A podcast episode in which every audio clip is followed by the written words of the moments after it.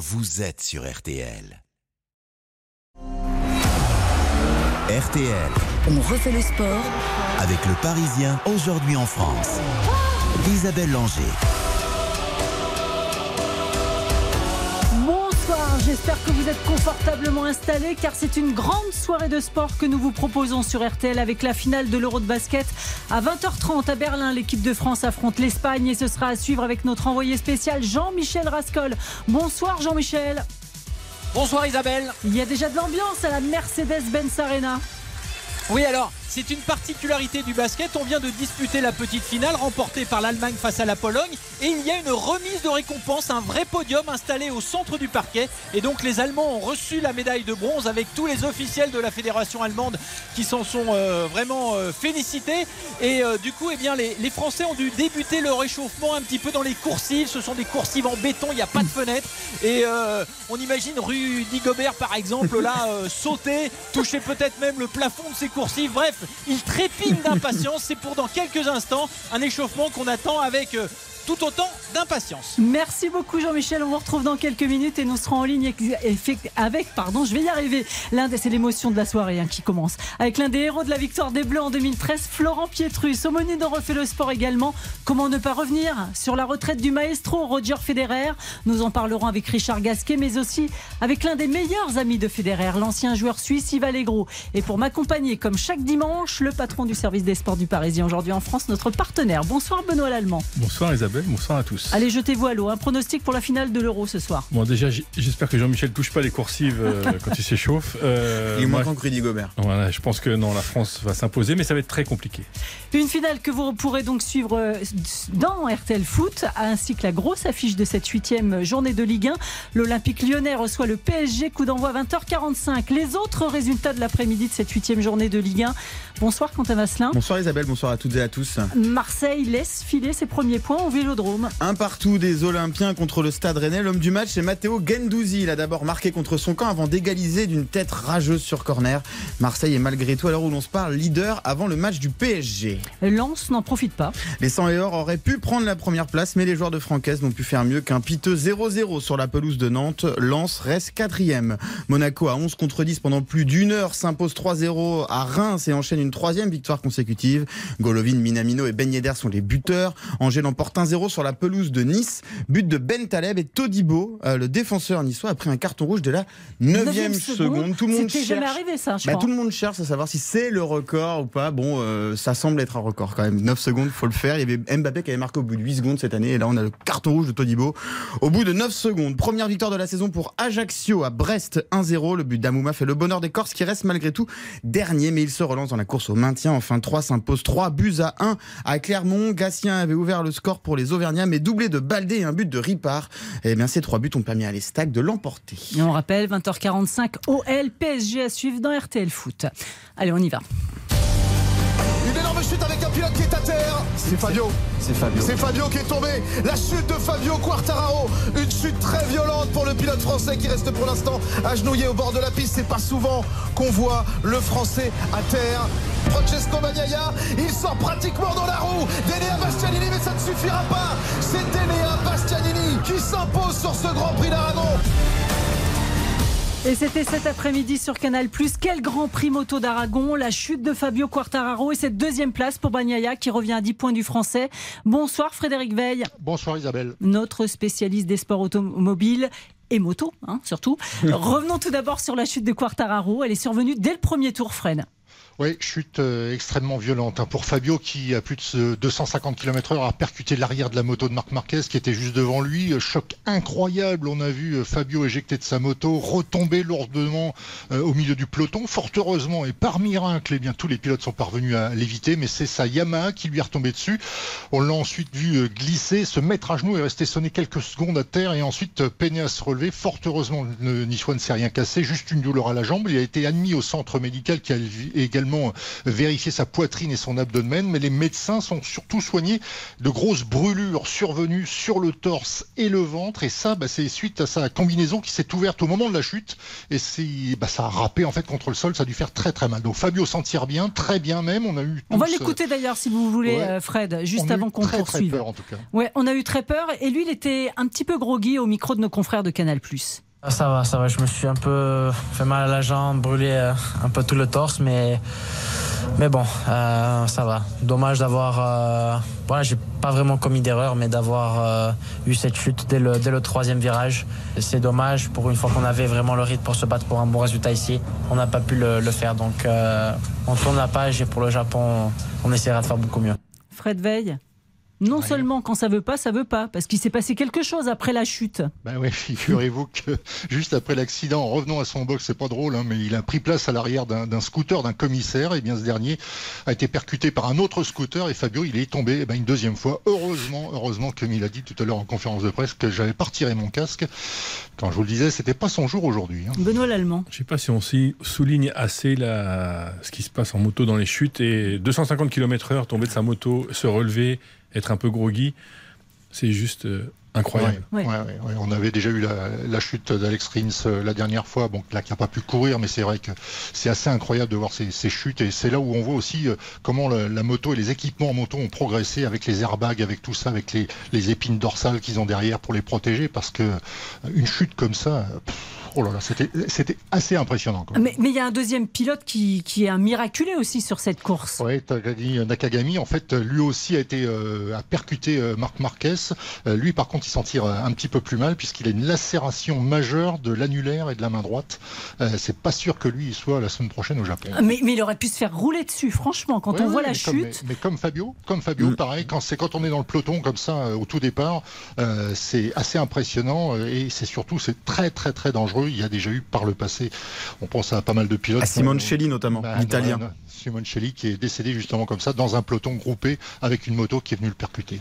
Benoît j'ai une question euh, pour le Grand Prix du Japon dans une semaine, je crois. Euh, quelles conséquences peut, avoir une chute comme ça dans la tête de Fabio? Il dit qu'il s'en souvient pas, hein, d'ailleurs, Fred, hein, je crois. Oui, hein. oui, non, il s'en souvient pas. Et puis, ce sont des grands, grands champions, donc euh, ils ont tout de suite remonté sur les motos. On a vu cette année encore Espargaro aussi qui, a fait des violentes chutes et qui a remonté tout ah, Mais Marquez, il revient pas, lui. Marquez, il a un petit peu de mal, même si là, bon, il a été un peu piégé euh, mm. devant par euh, l'écart d'Espargaro. C'est pour ça qu'il se décale et c'est pour ça que Fabio vient le percuter. Mais c'est vrai que ça peut, dans la tête, gêner un petit peu Fabio, même si je pense qu'il est très, très fort dans sa tête, Fabio Quartararo c'est pas ça qui va le gêner, hein. c'est plutôt Sayama qui n'avance pas. Hein. Alors justement, le championnat du monde est totalement relancé par ces, mmh. cette, énorme chute, Fred. Oui, puisque Pecco Bagnaia revient à 10 points du Français. Euh, merci Bastianini hein, d'ailleurs d'avoir remporté la course cet après-midi dans le dernier tour, parce que sinon l'avance ne serait pas de 5 points, euh, ne serait que de 5 points. Hein. Fabio a donc 10 points d'avance sur Bagnaia, 17 sur Espargaro. Il ne reste que 5 courses à disputer. Ça va être très dur, hein, parce que les circuits qui arrivent sont favorables à Ducati, beaucoup plus puissantes et plus rapides que la Yamaha de Fabio. Euh, je vous donne un exemple. Hein. Hier, lors des qualifs, Bastianini a été chronométré à 354 contre 338 pour Fabio. Il y a un gouffre hein, entre ces deux machines. Il va donc falloir compter bah, sur le talent de Fabio et sur d'éventuelles erreurs de ses poursuivants pour qu'il espère conserver son titre mondial. Eh bien, on se donne rendez-vous la semaine prochaine pour ce Grand Prix du Japon. De bonne heure, à 8 heures, hein, Motegi. D'accord, on le note. Merci Fred, à la semaine prochaine. Bonne soirée. Dans l'actualité sportive, Quentin, toujours de la moto. Oui, c'était la centième édition euh, du Bol d'Or au Castellet, une, une centième édition, un centenaire, 85e édition, mais 100 ans de course. Une course remportée par la Yamaha numéro 77. Les mondiaux de cyclisme ont débuté en Australie. La victoire du Norvégien Tobias Foss dans le contre-la-montre euh, devant Stefan Kung et Remco Evenpool, euh, rien que ça. Cela ressemble à un rêve et je n'y crois pas, c'est irréel, a déclaré le, Norvégien de 25 ans, qui devient le premier euh, coureur de son pays à remporter un contre-la-montre aux mondiaux. Donc c'est une performance assez inattendue, Benoît Allemand.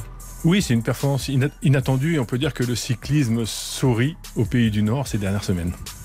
Euh, d'autres mondiaux, mais en aviron cette fois. Avec notre couple en or, Mathieu Androdias et Hugo Boucheron, qui se qualifient pour les quarts de finale euh, du 2 de couple. Prochaine étape mercredi dans, dans le bassin de Rassis en République tchèque. Il faut préciser que c'est leur première compétition depuis les Jeux Olympiques parce que tous les deux ont eu une traversée du désert un petit peu après cette médaille d'or olympique.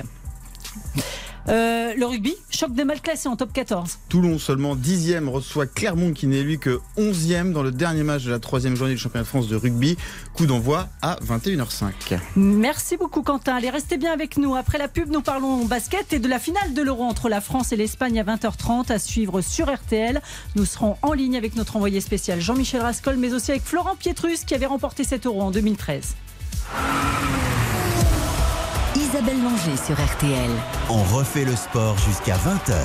Avec le Parisien aujourd'hui en France. On refait le sport. Avec le Parisien aujourd'hui en France. Isabelle Langer. J'ai pas encore de médaille d'or, personnellement, donc euh, ça a toujours été ça l'objectif. On sait que notre, euh, je dirais notre plus grand, notre plus grand adversaire, c'est nous-mêmes. Et puis, euh, ouais, tout donner, tout simplement. Bien sûr qu'on a envie de, gagner le match. Moi, j'ai pas envie de rentrer à Madrid et les entendre tous les jours parler de ça au vestiaire. J'ai envie de gagner. Comme ça, quand je vais rentrer, c'est moi qui parlerai au vestiaire.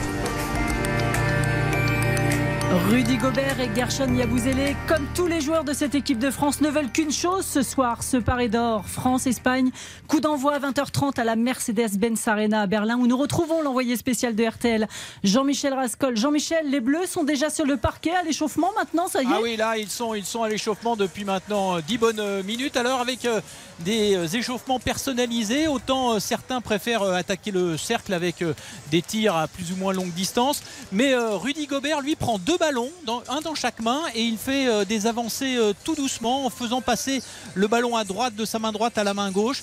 Un échauffement euh, très minutieux et personnalisé pour le géant français 2m16 qui maintenant, eh bien, à son tour, va tenter quelques tirs face au cercle. Et puis il y a eu un petit problème de ballon côté espagnol parce que les Français étaient arrivés en premier, ils avaient pris tous les ballons, les Espagnols sont arrivés sous les, panneaux et là, il n'y en avait qu'un seul. Donc ils se sont un petit peu interrogés, ont regardé autour d'eux. La jeune fille qui était préposée au panier pour les Espagnols était partie faire signer quelques autographes euh, par les joueurs de l'équipe d'Allemagne qui venaient de s'imposer face à la Pologne. Et du coup, elle est revenue en courant, elle est arrivée avec son panier. Et voilà, ils sont là, débrouillez-vous, parce que moi, euh, j'ai mes idoles qui ont gagné le match et c'est bien le plus important. Voilà, c'est une euh, première petite histoire. Tout cela pour vous dire que les acteurs de cette finale sont en place à l'échauffement et que euh, la salle, elle, s'est vidée parce que vous savez, il y a deux matchs, donc Ah bah, deux de billetterie, différents. Faut Vous faire rentrer que les c'est sous, avec non Roland Garros, hein. donc on fait rentrer les sous et on n'est pas tout à fait certain que pour la finale, on puisse retrouver cette ambiance extraordinaire de la petite finale qui a vu l'Allemagne s'imposer face à la Pologne. On va en reparler dans un instant, mais je vous propose d'accueillir notre invité, champion d'Europe en 2013 avec les Bleus. Bonsoir Florent Pietrus. Euh, bonsoir. Ça fait plaisir de voir l'équipe de France en finale de cet Euro, Florent Ouais, ça fait plus que plaisir parce que je vois que qu'il perpétue notre héritage, l'héritage qu'on a construit depuis plusieurs années. Donc forcément, ça fait plaisir de voir l'équipe de France en finale de nouveau euh, contre l'Espagne. Quand vous dites il perpétue notre héritage, est-ce que la petite intox comme ça de prendre tous les ballons à l'échauffement, ça en fait partie? Bah oui, j'ai dit, euh, bon, au moins on annonce les, les hostilités, donc c'est plutôt assez marrant. Il faut dire que l'Espagne c'est notre ennemi juré. Donc voilà, comme j'ai dit, ça, ça annonce un peu euh, les, les, les festivités pour, euh, pour le match euh, à 20h30. Benoît Lallemand. Oui, c'est effectivement un grand classico. Est-ce que vous vous souvenez de, de- Vous avez des souvenirs particuliers de, ce- de ces affrontements euh, face à l'Espagne? Ouais, ça, ça a toujours été des, des matchs très disputés, voire même des matchs, euh, on va dire, à la limite, euh, à la limite du raisonnable. Donc voilà, c'est ce qui crée aussi cette rivalité entre entre entre la France et l'Espagne parce que c'est deux deux grandes nations qui se sont disputées pendant plus de dix ans les euh, les, les médailles d'or ou les médailles euh, olympiques. Donc euh, donc voilà, c'est ce qui rend ce- ce- cette compétition, c'est ce qui rend cette rivalité bien forte parce que parce qu'encore une fois, hein, l'Espagne nous a barré plusieurs fois la route, mais nous aussi on les a barrés plusieurs fois la route. Donc le match de ce soir, ce sera encore euh, un match très disputé. Notamment cette demi-finale, on s'en souvient tous en 2013 avec le coup de gueule hein, de Tony Parker dans les vestiaires. Ça résonne encore dans vos oreilles, ça, euh, Florent Pietrus? Ben, ça résonne, bien sûr, ça résonne. Mais comme j'ai dit souvent, euh, ce, ce coup de gueule venait, euh, arrivait vraiment après Noé, parce qu'on sentait vraiment toute la frustration qu'on avait accumulée pendant euh, pas mal d'années. Donc euh, donc voilà, c'est vrai que 2013 restera quand même une année euh, ben, exceptionnelle et historique pour le basket français. Maintenant, c'est à eux d'écrire euh, leur nouvelle page et, euh, et essayer d'accrocher cette deuxième euh, étoile sur le maillot bleu-blanc-rouge. Alors on parlait justement de l'Espagne qui est un sérieux client. Jean-Michel Rascol a rencontré hier Vincent Collet. Écoutez ce que dit le sélectionneur à, à propos de cette équipe d'Espagne. L'Espagne bah, représente la plus forte école de basket d'Europe actuelle, voilà, qui depuis 20 ans domine le basket européen. Et donc on sait que ça sera des adversaires forcément très compliqués, mais malgré tout, c'est pas la même représentation que de jouer Team USA. Donc il est clair qu'une défaite euh, euh, vaudrait une douleur encore plus prononcée que ce qu'elle pouvait être l'an passé contre les Américains. Là on est au devant d'une magnifique opportunité et on veut la saisir. Jean-Michel Rascol, il vous paraît serein, Vincent Collet, avant cette finale? Oui, euh, il pèse ses mots. Il a aussi énormément euh, visionné les matchs de l'équipe d'Espagne. Euh, bien sûr, il n'y a plus euh, les frères Gazol qui Mm. ont fait tant de mal Ils nous ont à une génération. Mais il y a toujours ce, ce basket d'école aussi fluide. Et puis, il y a un nouveau shooter, un, un meneur assez incroyable, hein, Braun, qui vient d'être naturalisé. Euh, il est américain, forcément. Il a été naturalisé il y a, quelques mois. D'ailleurs, le syndicat des, joueurs espagnols ne voyait pas d'un très bon œil l'arrivée de, ce joueur en équipe d'Espagne alors qu'il ne parlait absolument pas la langue. Il a joué un petit peu partout, même en Chine. Euh, il a fait quelques, euh, moments en NBA. Il a parcouru le monde. On l'a vu aussi dans les plus grands clubs européens. Et Monsieur Braun est, est- est celui qui pourrait devenir le meilleur joueur de ce championnat d'Europe en cas de victoire ce soir.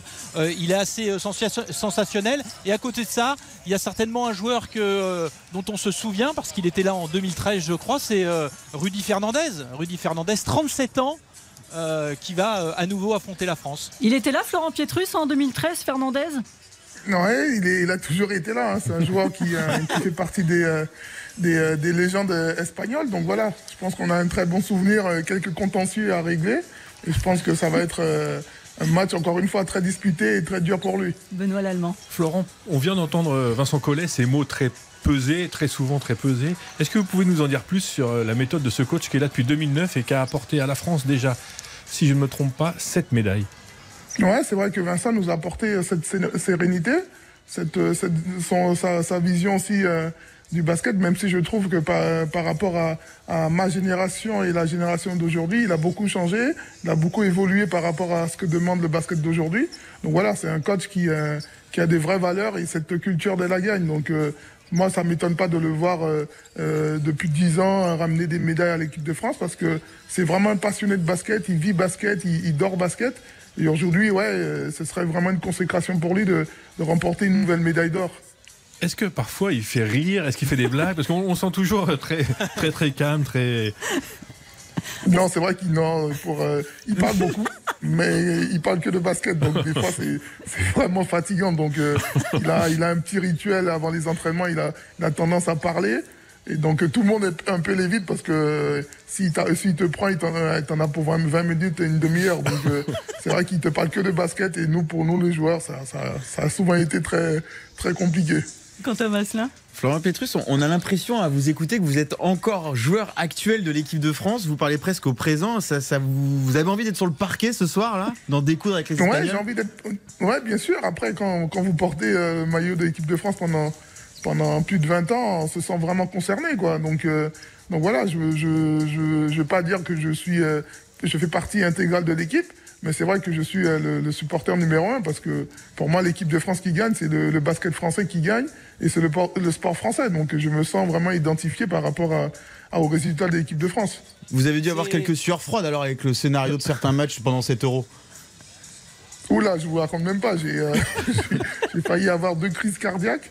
Mais c'est vrai que cette équipe, elle est, euh, elle est remplie de, de, de- d'abnégation, de, de, de courage. Et c'est vrai qu'ils sont, ils sont revenus deux fois de l'enfer. Donc euh, aujourd'hui, euh, je pense que ça, ça ira. Il nous fera un peu moins peur et j'espère qu'à la fin, euh, mais on sortira euh, grand vainqueur de ce, de ce duel-là. Benoît Un petit pronostic justement, Florent? Ben France, France. Je dis plus 8 pour la France. Ah, c'est pas mal, hein vous mouillez quand même. On rappelle quand même que les trois dernières compètes de l'équipe de France, c'est une médaille de bronze au Mondiaux 2019, vice-champion olympique l'année dernière à Tokyo contre les États-Unis, En les bousculant. En les bousculant, effectivement. Et comme le disait aussi Vincent Collet, bah, ce soir, c'est l'or. Parce que sinon, ce serait un petit peu rétrogradé, même si c'est contre l'Espagne et que c'est une grosse équipe. Quand on a joué, on a titillé sérieusement les Américains en finale olympique. Forcément, on n'a pas envie de se contenter d'une médaille d'argent, euh, j'imagine, euh, Florent Pietrus. Ouais, bien sûr. Après, ce sera aussi l'objectif aussi des Espagnols. Hein. Même si pour moi, chaque, chaque équipe de France euh, a, a son histoire. Ils ont eu leur histoire euh, l'année dernière avec, euh, avec la médaille d'argent au JO. Et cette équipe aura aussi sa, euh, sa- son histoire cet été. Donc, euh, donc voilà, c'est à eux d'écrire leur propre histoire. Maintenant, ils ont une chance euh, vraiment inouïe de, de, de remporter l'or. Donc il, fa- il va- il va falloir mettre euh, tous les ingrédients et tous les efforts de leur côté pour pouvoir euh, ben, bousculer cette équipe espagnole. Et ce matin, Boris Dio, le manager des Bleus, votre ancien coéquipier Florent Pietrus, était l'invité de Stéphane Carpentier. Il parle justement de ce basket français qui est au sommet. On est sur une belle rivalité qui existe depuis pas mal d'années maintenant. Bah, il y a eu euh, plusieurs fois où, où ça n'a pas souri et on a perdu contre eux. Et puis il y a eu quelques fois aussi où on a gagné. C'est ça qui a, qui a créé cette, euh, cette rivalité. Euh, le basket a un souffle qui est positif depuis quelques années maintenant, avec euh, de très belles médailles sur les sports collectifs, sur les, sur les, dernières, euh, les derniers Jeux olympiques. Et donc euh, bah, il faudrait continuer dans cette direction-là. Et ce serait super de, de pouvoir euh, récupérer ce titre ce soir. Jean-Michel Rascol. Alors, Euh, cette pour ambiance. illustrer justement les, les propos de Florent, euh, c'est Evan Fournier qui dit que lorsque Boris Dio a regardé la demi-finale entre la Pologne et la Pologne et, l'Espagne, à chaque fois que les Polonais Entre l'Allemagne et l'Espagne. Non, non, euh, entre, euh, entre l'Allemagne et l'Espagne, effectivement, à chaque fois que les Allemands arrivaient à embêter les Espagnols, il était fou. Euh, il voulait vraiment les aider. Il était prêt, dit-il, Fournier, à voir Dio mettre un maillot et, et- et venir sur le, sur le parquet. Vraiment, il y a, il y a vraiment une histoire entre les, les Français et les Espagnols. Euh, une info, Lorenzo Brown, dont je vous parlais tout à l'heure, il vient de alors sans opposition, de marquer euh, de trois paniers à, à trois points en serrant le point à chaque fois. C'est-à-dire comme si on était en match. Il n'y a pas C'est d'opposition, dans une il heure, serre hein. déjà le point. Et puis alors Thomas Hurtel de l'autre côté, vous savez, qui est lui aussi un espèce de métronome euh, S dextérité euh, face au panier. Il vient d'en réussir 7 de suite. Je les ai comptés. En termes d'adresse, ça promet pour ce soir. Ça, ça, ça met en confiance aussi euh, Florent Pietrus quand on est à, à quelques minutes d'une finale comme ça, de, de tout rentrer à, l'échauffement. Ouais, c'est, c'est après chaque chaque joueur a sa, sa routine. Tout à l'heure vous parliez de de Rudy Gobert avec euh, avec ses deux ballons. Donc voilà, c'est une c'est une c'est un moment vraiment personnel aux, aux joueurs avant de rentrer dans dans l'échauffement collectif. Donc voilà, c'est c'est une manière aussi de se de se mettre aussi en, en confiance euh, et, euh, et d'évacuer aussi euh, toute la pression qui qui peut avoir euh, avant ce match. Emmenez-nous dans les vestiaires, Florent Pietrus. Quand on est euh, juste avant une finale comme ça de l'Euro, rappelez-vous en 2013, est-ce que le discours juste avant de rentrer sur le parquet de la finale, est-ce qu'il est important ou est-ce que euh, c'est le calme dans les vestiaires et chacun Non, est concentré? Ouais, c'est vraiment, c'est vraiment bizarre parce qu'il n'y a pas, il y a pas un bruit. On sent vraiment tous les joueurs con- euh, concentrés. Et c'est vrai que le discours du, euh, du coach, euh, ben tu l'entends même, même presque pas parce qu'on était tellement concentré, et tellement motivé euh, à partir et à commencer ce match que, euh, que voilà, même, euh, même les discours les plus, euh, les plus motivants, euh, ben t'en as pas forcément besoin parce que tu joues une finale, tu joues ta vie. Donc forcément, c'est vraiment un calme, euh, calme vraiment plat, quoi. Il n'y a pas un bruit, tout le monde est, euh, est, est dans sa bulle, tout le monde est concentré sur, euh, sur ce qu'il a à faire sur le terrain. Benoît Lallemand. Florent, on a parlé, on a évoqué le discours de Tony Parker à la mi-temps de la demi-finale en 2013. Qui, dans cette équipe cette année, à votre avis, prend la parole et, et- et mène la troupe? Ouais, Evan, Evan, même Evan si Fournier, pour ouais. moi, et même si pour moi et Rudy aussi, forcément, même encore une fois, hein, dans une équipe, pour moi, il y a 12 leaders. Ils sont 12 joueurs, 12 leaders. Même celui qui porte euh, les bouteilles, même si celui qui encourage ses coéquipiers, pour moi, il est un leader aussi. Donc, euh, donc voilà, il y a forcément euh, Evan et, et, Rudy parce que c'est euh, c'est un peu euh, euh, les têtes d'affiche. Même pour moi, les, les joueurs comme Tarpé, les joueurs comme Gershon, euh, même, même ceux qui viennent du banc, c'est aussi et ce sont aussi des leaders et qui apportent aussi euh, ben, leur mentalité et, euh, leur, leur effort à cette équipe. Donc euh, pour moi, il y a vraiment 12 leaders, voire 13 avec le coach. Et, et justement, Florent Pietrus, vous parlez de, de Terry Tarpey, c'est un peu la sensation de cet euro, le, le joueur qui évolue euh, d'habitude dans les rangs Ah. du MSB Le Mans Sarthe Basket. Voilà, Le Mans, il faut quand même dire que Quentin est aussi du Mans, donc forcément. euh, Dans cette formidable Bon, salle après, qui est moi, je Antares. suis- j'habite à Charenton comme Evan Fournier, donc euh, Mais, voilà. mais il fait un très bel euro, euh, blague à part, euh, Terry Tarpey. Franchement, c'est impressionnant. Ouais, il fait un très bel euro. En plus, euh, il a bien compris son rôle. Hein. Il, est, euh, il est là pour, euh, pour, pour, euh, pour, euh, dynamiter le, euh, l'équipe. Il est là aussi pour, pour faire déjouer, euh, déjouer le, le meilleur joueur adverse. Et franchement, c'est, euh, c'est, c'est une très belle surprise. Moi, je suis content pour lui parce que c'est un joueur qui, euh, qui, euh, qui économise, économise, économise pas ses efforts, pardon. Donc, euh, donc voilà, le voir à ce niveau, je pense que c'est, euh, c'est vraiment un tremplin pour lui. Et, et franchement, c'est vraiment mérité parce qu'il porte vraiment les couleurs françaises. Quoi. Benoît Lallemand. Oui, juste un petit mot, peut-être pour rappeler aussi que cette équipe de France, là, elle joue sans deux grands absents, hein, Oui. Batum et De Colo, qui a aussi euh, peut-être à venir Embiid et, Et euh, Wembani- et Wembanyama. Wembanyama. Euh, le, basket français, Florent, est vraiment au top. Ouais, le basket français est vraiment au top. Hein. On voit même, même avec des, des absents comme, comme, comme Nico et, et Nando, euh, ils arrivent toujours à arriver, à arriver en finale. Donc, euh, donc voilà, je pense que c'est tout ça, c'est en préparation de, de ce qui les attend euh, en 2024. Donc voilà, c'est c'est bien d'avoir euh, d'avoir euh, d'avoir tous ces joueurs-là à disposition. C'est vrai qu'il y, aura- il y aura forcément Nando et Nico, euh, voire Embiid et, et le, le jeune Victor qui va qui vont venir renforcer euh, l'équipe de France l'année prochaine. Donc voilà, ça laisse euh, de- de- de- un bel avenir pour pour le basket français. Et la France, c'est un collectif. On a vu que les grosses équipes comme la Slovénie avec leur star Luka Doncic, quand Les la star Grecs. est pas là, quand la star est pas là, euh, bah, les, les équipes passent à la trappe. Mais même quand il y a les stars, hein, on a vu toutes les Oui, mais stars quand de elle est pas là NBA. dans le match, j'entends Oui. qu'elle rate son match, quoi. Ouais, mais forcément, parce que tout le jeu, euh, tout le jeu est tourné euh, vers, euh, vers, euh, vers leur star. Et c'est vrai que les joueurs euh, autour, ils sont pas vraiment concernés. Donc il suffit que le, la star euh, ben, passe à côté de son match pour, euh, pour dérégler tout un système euh, et tout un collectif. Et ce qu'il y a de bien avec l'équipe de France, c'est qu'on a des, des très forts joueurs, des très très très bons joueurs, mais on n'a pas un joueur qui sort du collectif. Donc euh, c'est pour ça l'équipe de France, euh, à 20h30, va jouer euh, un match pour une nouvelle euh, médaille d'or. Ah bah voilà, il nous a fait tout le teasing, Florent Pietrus. Jean-Michel Rascol. Oui, quel, quel regard, Florent, vous avez sur Gershon Yabusele, qui est aussi la révélation Mm. française, c'est le meilleur marqueur. Il pourrait même prétendre au titre de meilleur joueur de l'Euro. ben, ex- exceptionnel. Je pense que son, euh, son année euh, au Real Madrid euh, ben, l'a, l'a fait du bien parce que quand tu es dans un, dans un club comme ça, tous les entraînements, tous les matchs, tu dois être euh, concentré à 100% et donner le meilleur de toi-même. Donc voilà, je pense que je suis même pas surpris parce que c'est un joueur qui a de, de, de fortes qualités et, euh, et un état d'esprit exceptionnel. Donc euh, son- encore une fois, je répète, son année au Real Madrid lui a fait un, un grandement bien et il le prouve encore, encore cet été. Donc euh, il sera pas, pour moi, il sera pas loin d'être euh, MVP de la, euh, de, de la compétition. Merci beaucoup, Florent Pietrus. Euh, Vous regardez la finale avec des copains, en famille? Ouais, avec des amis, des amis. Donc, euh, donc voilà, les pop-corn et, euh, et, euh, Et les bouteilles d'eau. Et les boissons sont prêtes. Donc Et euh, M6. on attend 20h30 avec impatience. Écoutez RTL et regardez M6 en même temps. Jean-Michel. Rascol, vous prenez des forces, la soirée va être longue. Oui, Non la soirée va être belle. Et la- longue et belle, vous avez raison. Bon échauffement, Jean-Michel.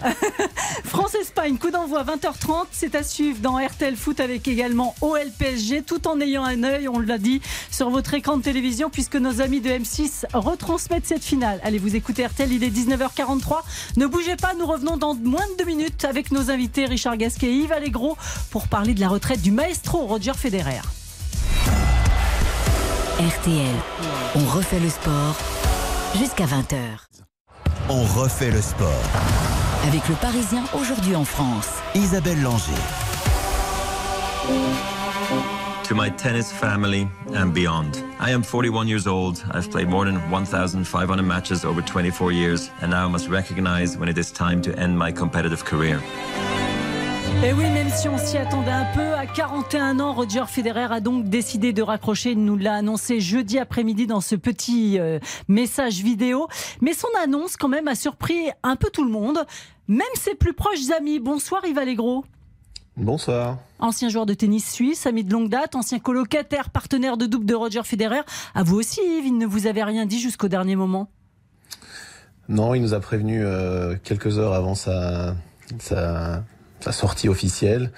Après, on s'en doutait un petit peu depuis, depuis quelques Mm. semaines quand même. C'était, c'est quoi? Ça fait quoi que- quand, sur le coup, quand vous recevez le SMS le matin pour vous le dire?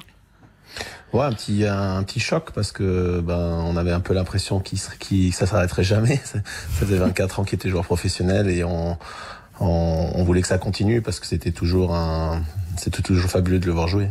Vous avez passé des super moments ensemble, notamment les Jeux Olympiques en double à Athènes. Ça, ça reste euh, un des points d'orgue? Je pense que les jeux, ouais, pour, tout athlète, ça reste quelque chose d'extraordinaire et de pouvoir les faire avec euh, un de ses meilleurs amis, ça a été une expérience euh, extraordinaire pour pour moi, mais pour nous en fait. Et, euh, et de rentrer dans le stade à la cérémonie d'ouverture, c'était c'était ça restera comme un énorme souvenir. Yves Allegro, on a envie de connaître un peu plus l'homme Roger Federer avec vos mots. Alors vous, j'ai appris que vous aviez un camp de tennis à Verbier et que cet été, Roger, il y a mis ses enfants, ses jumelles et ses jumeaux en stage. Ils sont comment les gamins? Comme tous les autres euh, gamins du monde, euh, ils sont très sympas, très bien élevés, un peu turbulents parfois. ils sont doués? Euh, ils sont ils sont doués un peu pour tous les sports. Il, y en a un des garçons qui qui joue, qui joue un peu plus que les autres et un peu mieux, mais voilà ils les ils les font pratiquer beaucoup de sports. Ils sont pas ils sont pas les pousser dans dans le tennis. Et il, le regarde, il les regarde à l'entraînement? Il, est comment, Roger?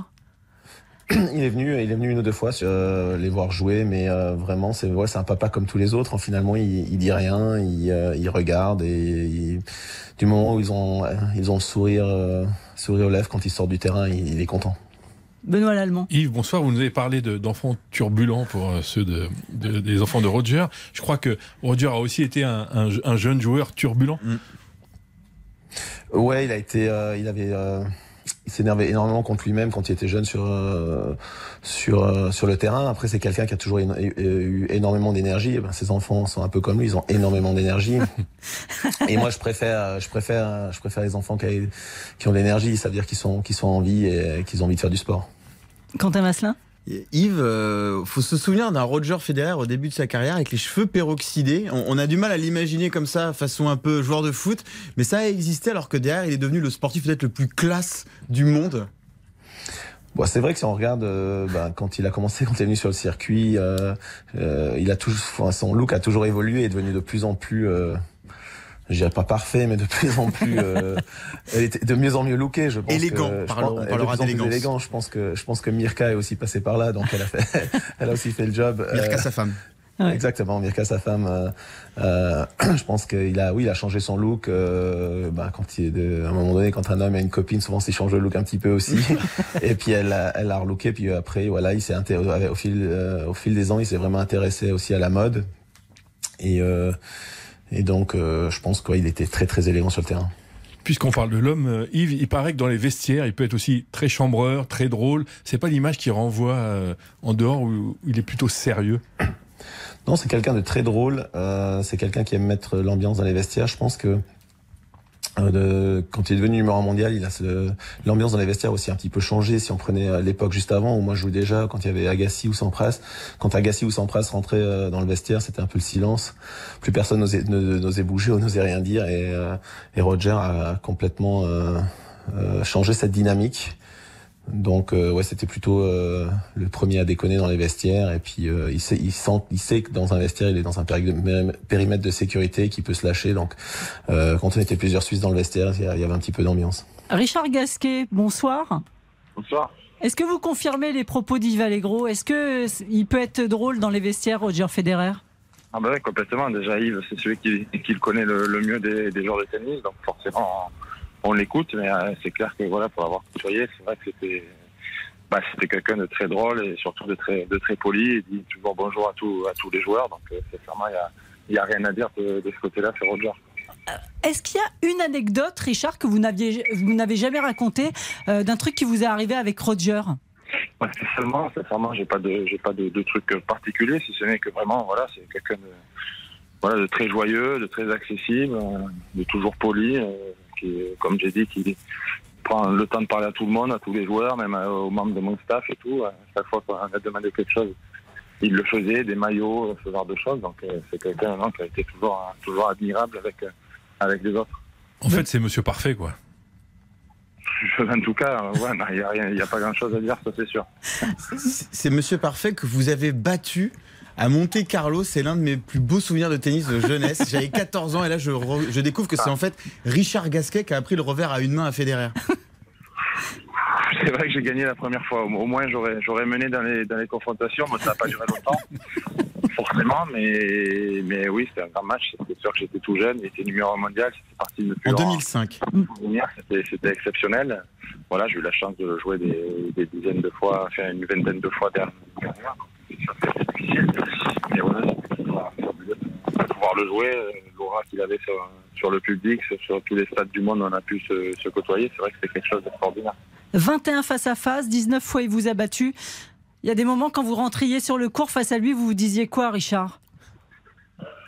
Bah, on a toujours, on est compétiteur, on a toujours l'envie de, l'envie de, de là là, la ligne se dégrade un petit peu, euh, Richard. Ah, ouais, il y a du vent, beaucoup. Après, euh, la, la Coupe Davis a été dure en 2014, ça a été, ça a été très compliqué la Mm. défaite à, à Lille parce que j'avais pas trouvé de solution. Il y avait beaucoup de public pour une fois qui était le public était de mon côté.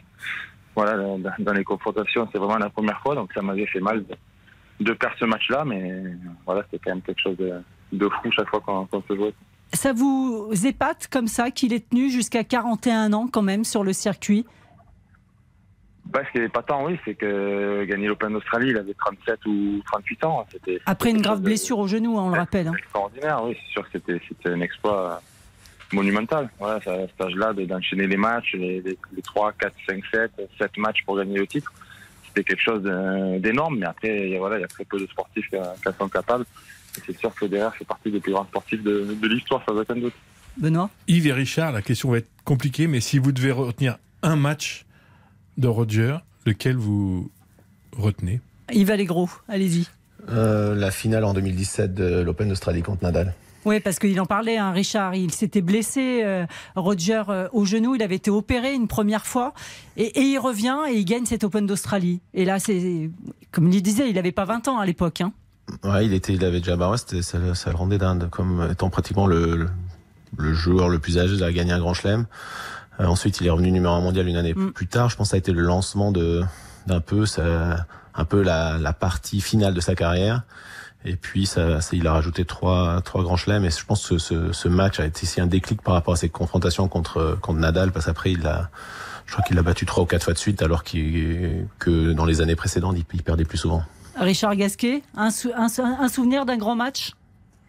Bon, c'est pareil, c'est sûr que c'est pareil, c'est ce match-là. Après, je pense un match qui est très très important dans sa carrière, c'est c'est Soderling à Roland Garros Mm. en 2009 qui gagne le titre. Voilà, parce qu'on sait que c'est c'est la seule année quasiment où, Il a l'opportunité. A, a perdu, donc euh, je pense que c'est- c'est c'est pour moi le, le match le plus important de sa carrière. C'était vraiment ce jour-là, en finale de Roland Garros. quoi. Messieurs, il y a aussi cette finale euh, qui lui permet de dépasser Pete Sampras à Wimbledon contre Roddick qui se finit à 16-14 dans la nuit londonienne, qui était un match absolument phénoménal. Bah, Il y en a tellement de matchs en fait. Il va raccrocher la semaine prochaine à, la Lever Cup qui aura lieu donc à, Londres. C'est une compétition qu'il a montée euh, avec son agent Tony Gozik qui oppose l'Europe au reste du monde. Euh, dans l'équipe européenne, la semaine prochaine, il y aura quand même, euh, excusez du peu, hein, Rafael Nadal, Novak Djokovic, Andy Murray. Tout le monde veut y aller, hein, il n'y a pas de place pour tout le monde. Est-ce que vous y serez, Yves Allégro Euh, non, moi je pars avec euh, je pars avec un jeune joueur suisse. Là, je pars aux États-Unis mercredi sur trois tournois, donc euh, je ne serai pas à Londres. Donc, vous ne pourrez pas assister au dernier match de Roger, sans doute en double avec Rafael Nadal, si on a bien compris. Bon, il n'a pas assisté à mon dernier, j'ai pas besoin d'assister à ça. Richard Gasquet, vous n'y serez pas non plus puisque vous serez à Metz la semaine prochaine. Mais voir en- les, les trois et, et j'ai envie de dire quatre avec Andy Murray réunis peut-être pour la dernière fois sur un cours, ça vaut quand même le détour parce qu'ils vous ont quand même pourri votre carrière. On va quand même le dire comme ça. Mais à la fois, c'est tellement fabuleux de les voir ensemble. Ouais, c'est vrai que ça va être une, une belle fête. C'est clair que voilà, il y aura les quatre, les quatre en même temps. À mon avis, il jouera le double avec euh, avec Nadal. C'est sûr que ça va, bah, il mérite, euh, il mérite une énorme ovation. Parce que forcément, ça va, ça va arriver. C'est sûr que c'était un temps qui était une ère qui était phénoménale avec ces trois joueurs-là qui, sont certainement les, meilleurs joueurs de l'histoire. Donc euh, oui, c'est vrai que c'était brutal de jouer à cette époque-là, mais encore une fois, c'était magnifique aussi parce que voilà, ça restera des, des grands souvenirs, même si forcément quand on devait les jouer, c'était pas, pas tous les jours facile. Richard, on va parler un tout petit peu de la Coupe Davis. Les phases de qualification se sont déroulées cette semaine dans plusieurs villes. La France était à Hambourg, malheureusement, bon bah c'est pas passé. Mais moi j'ai plutôt envie de parler de cette compétition qui est devenue euh, presque une édition fantôme. Ça sonnait creux, notamment dans les tribunes. Je crois que le stade faisait 13 000 places. Il y avait 200 personnes mardi pour l'un des matchs. Euh, ça vous met en colère de voir cette euh, Coupe Davis euh, aujourd'hui, j'ai envie de dire morte? Bah oui, forcément, mais surtout pour les jeunes aussi qui n'ont pas connu ça. Parce que nous, on a eu la chance, euh, voilà, Yves aussi, on a eu la chance de pouvoir jouer des, des grandes rencontres à domicile avec beaucoup de public.